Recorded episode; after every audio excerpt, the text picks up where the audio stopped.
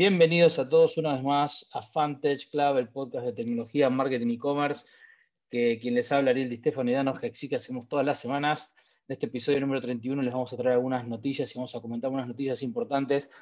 Entre ellas, Danito, esta semana se están poniendo lindo eh, el ring, Facebook contra Apple, Mark Zuckerberg contra Tim Cook, y la privacidad como excusa para pelearse en realidad por el negocio de la publicidad, ¿no? El negocio de quién tiene tus datos, cuántos datos pueden cruzar de lo que haces en las aplicaciones y en los teléfonos, y finalmente cómo monetizar esos datos a través de, tu consumo y a través de mostrarte publicidad más targeteada. Yo creo que está interesante. Yo creo que es una batalla eh, que viene hace rato, pero como que ahora se está haciendo un poco más pública y que, eso, es lo divertido, ¿no? Que también a ver quién tiró la primera eh, piedra para hacerlo público, ¿no? Porque siempre estas discusiones son de años, o sea, no estamos hablando de cinco, sino que mucho más tiempo atrás. Creo que en este momento lo que también está pasando es este concepto de que la gente empieza a darse cuenta del concepto de privacidad, que creo que está para algunos sobrevalorado, para otros subvalorado eh, creo que no se dan cuenta de la simpleza de lo que nos puede brindar también ese concepto de invasión en nuestra, nuestra, privacidad, pero definitivamente creo que es un mercado de cuánta plata, no sé, billones, o sea, trillones, no sé. No, tri, tri, sí, trillones, trillones. El tema, sí, el tema grande que hay que entender acá y que creo que todos los que estamos en esta industria lo entendemos, pero hay mucha gente que quizás escuche el podcast y al no estar en la industria no lo sabe, pero básicamente cuando uno habla de privacidad habla de que el usar aplicaciones, plataformas que a priori parecen gratuitas y uno dice que bárbaro, que tengo todo esto gratis, en realidad nada es gratis en esta vida y si no estás pagando por un servicio significa que vos sos el, precio del servicio, tus datos son el precio del servicio y lo estás pagando con gusto. Entonces, vos usás TikTok y no pagás por usar TikTok, pero estás dejándole todo un patrón de visualizaciones, de contenido, con temáticas, con con formatos que eventualmente eso se va a monetizar a través de un anuncio. Y lo mismo ha pasado durante mucho tiempo con Facebook y lo mismo ha pasado con Google y muchos de sus servicios. Y del otro lado aparece Apple diciendo, no, yo soy un paladín de la privacidad, con lo cual eh, no quiero que nadie comparta los datos entre aplicaciones, pero en realidad como yo tengo el sistema operativo, bueno, yo tengo un poquito los datos de todos, eh, pero bueno, yo soy Apple, yo, soy bueno. Entonces, eh, creo que hay una, una cuestión interesante Creo que no va a haber un resultado pronto, pero sí está claro que eh, de las cuatro grandes eh, compañías que nosotros seguimos siempre, estas dos tienen mucho peso propio y que se, se pongan una en contra de la otra, que se pongan por lo menos en un campo de batalla como la privacidad y la publicidad, que son dos ejes del negocio de Facebook, me parece interesante, sabiendo lo que se viene más que nada, ¿no? Porque si bien Facebook no solo Facebook, sino que es Instagram, el gran punto de lo que se viene es WhatsApp. Digo, ¿no? Decir, y, sabemos que cuando se adquirió WhatsApp, los desarrolladores que habían eh, empezado con el proyecto, habían justamente antes que, que, Mark tomara el control, habían puesto la, la, inscripción de punta a punta de tus datos y de tus mensajes, y en el medio está eso, ¿no? Es decir, saber qué es lo que vos estás haciendo, lo que estás diciendo, lo que estás tecleando fíjate cómo fueron para atrás con el famoso términos y condiciones, ¿no? De que era firmame esto o no tenés más WhatsApp eh, y te lo firmaba Facebook y, como que hicieron un poquito marcha para atrás, vamos a ver ahora con qué vienen con eso. Pero no solo el concepto de, imagínate el, targeteo a través de WhatsApp donde vos estás todo el día escribiéndote y hablando y, demás, sino también algo que acá capaz todavía nos llegó, que es el, el voice commerce, ¿no? Este famoso, eh, le pedís a Alexa, como el chiste que decían de que eh, Jeff Bezos le dijo, buy me something from Whole Foods, y, le dijo, Alexa le respondió, buy in Whole Foods, y se compró toda la cadena de supermercados, ¿no? Pero creo que ahí hay, un montón todavía también de tela para cortar y que acá todavía falta como ese crecimiento en, la región, ¿no? En Latinoamérica. Y, y, enganchando con eso, creo que como somos fanáticos del e-commerce, este concepto de la privacidad para para los que del otro lado hacen publicidad para, para targetear mejores productos, para targetear lo que necesitas o lo que incluso vas a necesitar. Para mí me parece interesante hablar también esta semana, no sé si, si te parece, de lo que es el Nate Faust, que es este, este tipo que está hace, ya no sé, creo que 30 años en el e-commerce, que para nosotros desde Argentina 30 años en el e-commerce es como que no, no, no, sé, no existía nada, no, no, no había ni mercado pago, ni, bueno, ya sabemos dónde estábamos, en la de piedra, y este tipo estaba con Quitzy inventando diapers.com, que se la vende a Amazon, se queda unos años en Amazon, se va de Amazon, hace jet.com, que se la vende a Walmart que creo que también se lo vendió como en 3 billones o una cosa así, y ahora ya, se, ya cumplió su periodo en Walmart, se fue, y ahora empieza una nueva compañía que se llama, eh, ¿cómo se llama? Olive. Inventa otra cosa más en el e-commerce. O sea, es como una, dos, tres, cuatro, como cinco compañías encima de billion dollar companies en e-commerce en un mercado súper maduro. ¿Cómo lo ves vos? ¿Cómo, cómo, cómo, pensás que este tipo se sigue reinventando y cómo te choca eso de mercado maduro versus nosotros en Latinoamérica que está todo para hacerse? Bueno, es interesante, vos sabes que, a ver, voy a, demostrar un poco la edad que tengo, ¿no? Pero en el 2000, 2001, cuando muchos de acá todavía estaban probablemente en la primaria o en la secundaria, eh, quienes estábamos ya laborando en tecnología eh, y, haciendo cosas con Internet, eh, tuvimos un primer acercamiento, yo por lo menos lo recuerdo muy, muy claro, trabajaba en una empresa de, Internet inalámbrica, la primera que ofreció conexión 24 horas en Argentina, se llamaba Velocom, trabajaba en la parte de tecnología. Me acuerdo, digo, patente de pedir eh, en submarino.com, que era un sitio específico de libros en ese momento, tal lo del 2000-2001, browsear el título que quería, pagarlo con mi tarjeta de crédito y que me llegara al otro día o al otro día. Eso decís, esto fue literalmente hace 20 años en Argentina. Digo, si voy para atrás en mis resúmenes de la tarjeta, probablemente los encuentre a un lado y esté. Yo me Ariel, ¿qué tanto cambió el e-commerce? Yo diría, la verdad, mucho y nada. Mucho porque la gran diferencia hoy es la escala que ha tomado. Eh, las grandes eh, porciones de la economía que hoy dependen se nutren y crecen a la velocidad e-commerce. Pero la experiencia que yo tenía en esas compact presario en las que desarrollaba, de comprar en un sitio web, cargando mi, tarjeta de crédito, a hoy no hay un avance significativo.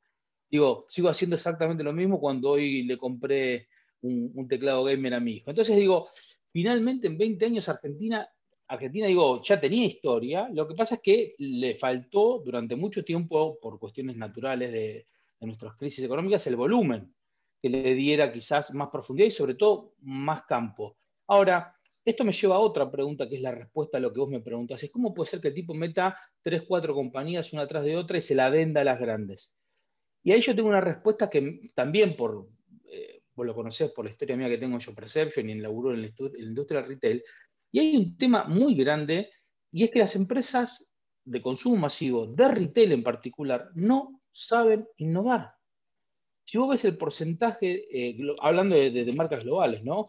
El porcentaje de I más D que tiene una empresa de tecnología, de las que estamos acostumbrados a hablar, digo Google, Facebook, Amazon, cualquiera, versus el porcentaje de I más D que tiene una de las cinco o seis grandes de consumo en el mundo, es menos de, un quinto o un sexto de lo que invierten en la tecnología. Entonces no pueden innovar. Y claramente cuando hablo no pueden innovar es no solo no pueden innovar en el producto, sino lo más importante, no pueden innovar en las ideas en nuevas formas de comunicarla. Y vos sabés que el, consumo masivo parece algo, digo, o pasa algo parecido, y es que no hay un avance eh, radical en los productos que consumimos, digo, tanto en la pasta de dientes como eh, en la remera que te pones, Dano, digo, la remera del 2001 que, que, podías comprar en, Argentina con la de hoy, digo, no tiene un, un cambio trascendental ni en materia. Entonces, ¿qué es lo que se mantiene o lo que cambia?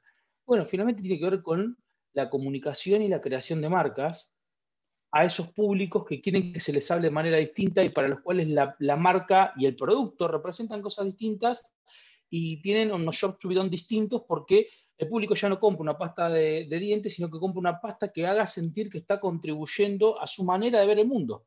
Y ahí es donde aparecen gente como este, gente como cientos de entrepreneurs eh, y, digo, tenemos a nuestro amigo Facu Imas entre ellos, digo, gente que crea, o, Esteban de eh, Wolf de Chocolate, digo, gente que crea productos, que crea marcas, que la gente consume por, justamente por sentirse alineada a esa forma de ver la vida, y las grandes no pueden, no pueden porque tienen esa gran cantidad de gente tratando de dar management, esa gran cantidad de gerentes tratando de ponerse de acuerdo en un, en un PNL del año que viene, en un budget del año que viene, y en el medio nosotros sabemos que los tiempos de startup son otros. Entonces creo que pasa por ahí. Este muchacho encontró la beta dice, bueno, cada cinco años creo algo y sé que las grandes lo pueden y lo tienen que comprar porque no lo pueden hacer adentro. Sí, definitivamente. Y, hoy justo me habían pasado un video de, que, tiene que ver un poco con esto de, de, I más D que, mencionabas, ¿no? que es Elon Musk cuando habla de este concepto de, la innovación y que no habla como diciendo, che, pará, yo no agarré un auto y, lo inventé de vuelta. Yo lo que hice fue hacerle un pequeño porcentaje que ajustaba a un mercado muy grande, una mejora sustancial, pero de algo que ya era funcional y que solamente significaba un pequeño tweak.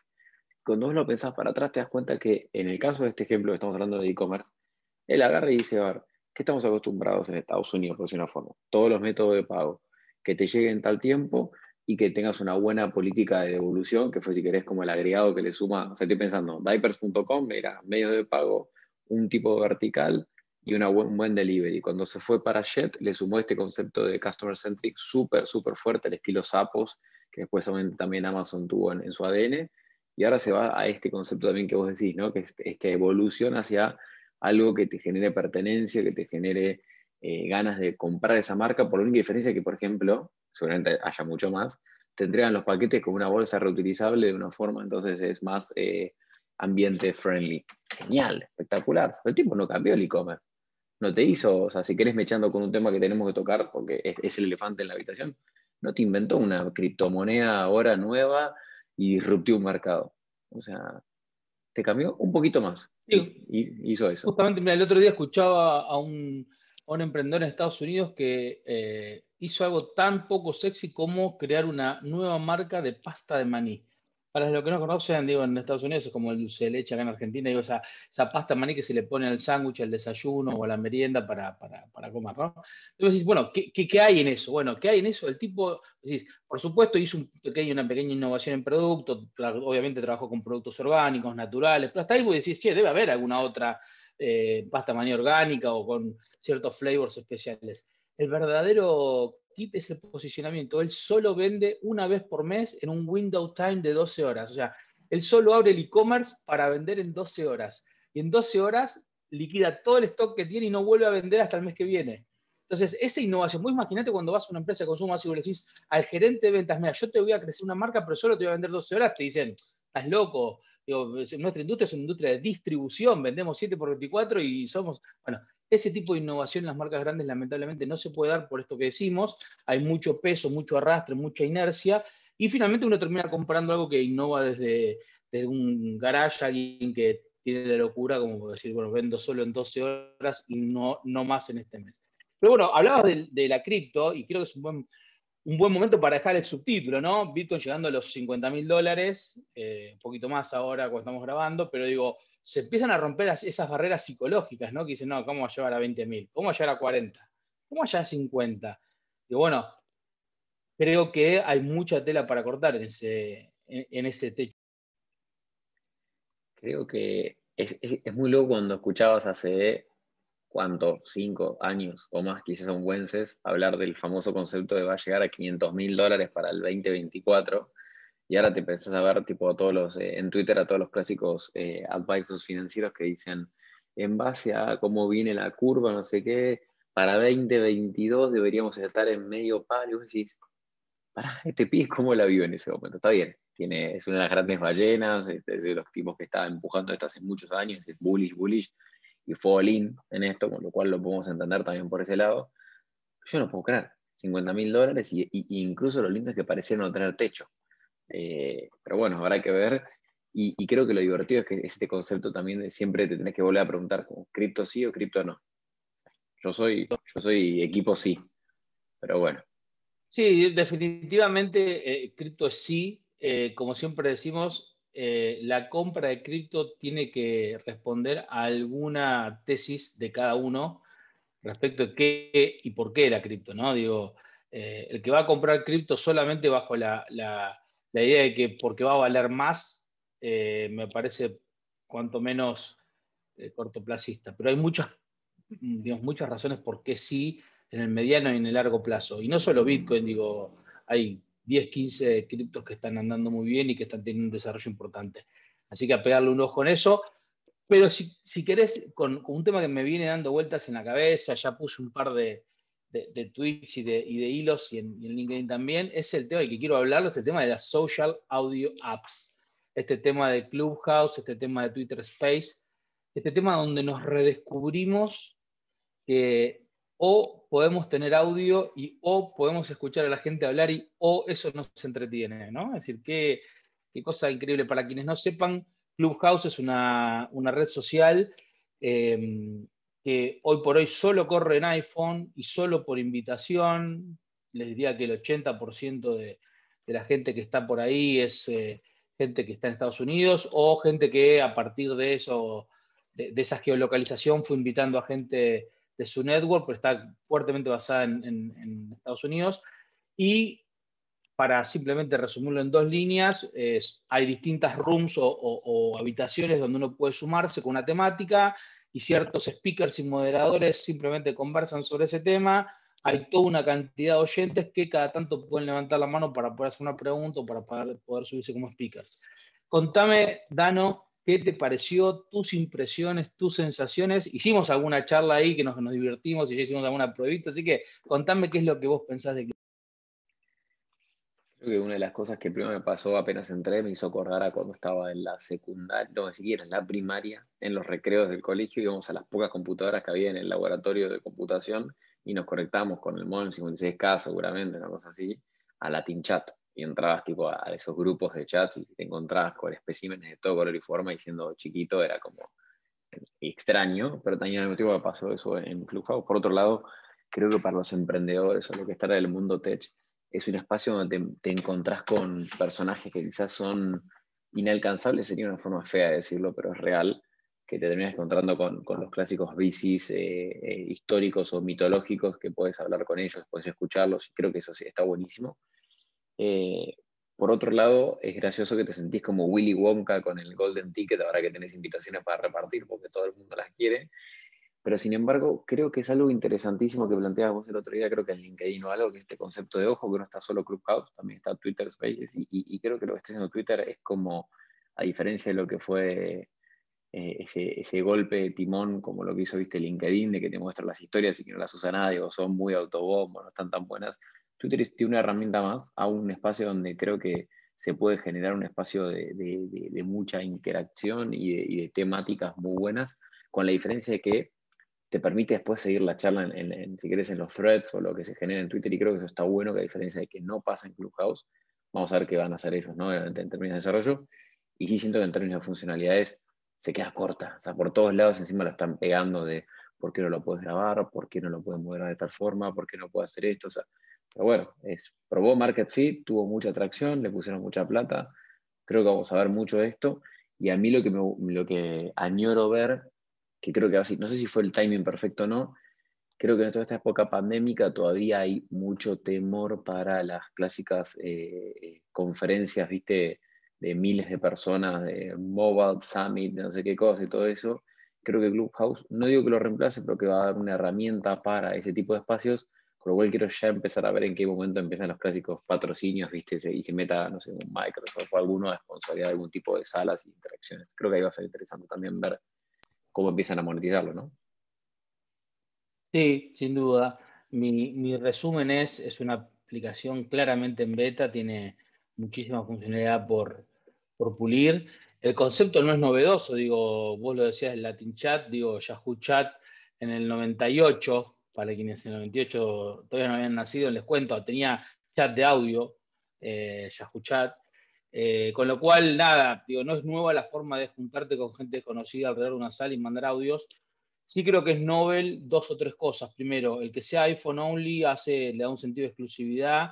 El que sea por invitación y solo dos por persona también está bien armado que quien te invite a vos siempre quede pegado tu perfil también le da una cuestión de, no invites a cualquiera porque le va a parecer que vos lo invitaste, entonces como que medio la curaduría de, la red en esta primera etapa es importante. Y después creo que eh, a, 16Z hizo un excelente laburo, que son los, para quienes no lo conocen, los impresores más grandes de Silicon Valley, es un laburo increíble de ponerle mucha, mucha eh, cabeza de exclusividad en cuanto a quienes invitan, quienes arman, mismo los socios, eh, Mark Anderson y, unos cuantos han aparecido pesos pesados a estar en esas salas. Ahora, dicho esto, voy a hacer algo que no hago nunca, que es apostar a, un caballo, creo que es medio difícil tener, pero yo creo que por un montón de condiciones Twitter tiene 10 veces más capacidad de darle valor como red social a, la idea del audio. Primero porque cada creador, y Clubhouse se quiere posicionar en, ser una herramienta para creadores, eh, que se pueda monetizar y que pueda monetizar su audiencia. Cada creador en Twitter ya tiene su audiencia, con lo cual es un paso natural si Twitter rápidamente le da en el producto eh, la posibilidad a sus creadores de monetizar las salas, de hacer salas privadas, de que esas salas sean eh, on demand o, si querés eh, con scheduling o, agenda. Creo que rápidamente Twitter le va a sacar el campo de esas personalidades que van a Clubhouse para hablar con su audiencia, porque se van a quedar, en, como bien dijiste vos, en la red social que les permite retuitear, compartir con su propia base. Y además Twitter está haciendo no solo eso, sino también acaba de comprar un servicio de suscripción muy parecido a Substack, donde armar tu lista de correo y cobrar 5 dólares para que la gente te quiera leer una vez por semana es algo muy fácil de tu usuario. Entonces Twitter medio como que está entrando en esa idea de que tengo que hacer una plataforma de generación de, de, valor y de monetización para los creadores. Y si eso ya está en una red que ya tiene mucho tiempo, está muy probada respecto a las audiencias que están creadas, me parece que le va a costar mucho a Clubhouse eh, para salir y para competir en ese nivel. Y solo para seguir definitivamente marcar lo viejo que estoy, muchos de ustedes no habían nacido, pero en algún momento apareció lo que se llamó Second Life. Eh, y Second Life era un mundo virtual donde la gente que, bueno, había una, una aura de que si no estabas en Second Life te morías, y si no tenías tu avatar te morías, y si no tenías tu casa te morías, y si una marca no estaba en Second Life se moría. Eh, solo para que aquellos que, son viejos como yo se rían y recuerden esa, esa instancia de que Second Life existió y pareció que el mundo solo iba a ir ahí y que los terrenos virtuales eran lo único que iba a importar. Digo, hay muchas cosas que son nobles e interesantes por, la novedad o por el rejuvenecimiento que le dan a cierta idea, pero finalmente sabemos, porque estamos en esta industria, que siempre, siempre, siempre en el largo plazo gana la distribución, gana quien mejor entrega valor a más cantidad de gente. Así que creo que en ese sentido, por eso me, hago el, vivo y le juego un poquito más a Twitter. Bueno, Danito, creo que tenemos un, episodio cargado de novedades. Les agradecemos a todos ustedes, como siempre, por seguirnos. Saben que nos encuentran en las redes, en arroba Club, y desde ahí pueden llegar a las, a las nuestras, a los Twitter nuestros y a los handlers nuestros. Eh, si quieren mandarnos algún tipo de comentario, también pueden mandar comentarios a hola arroba Club. Y si Dios quiere, nos vemos la semana que viene con algún otro invitado o más novedades de este mercado. Fuerte abrazo.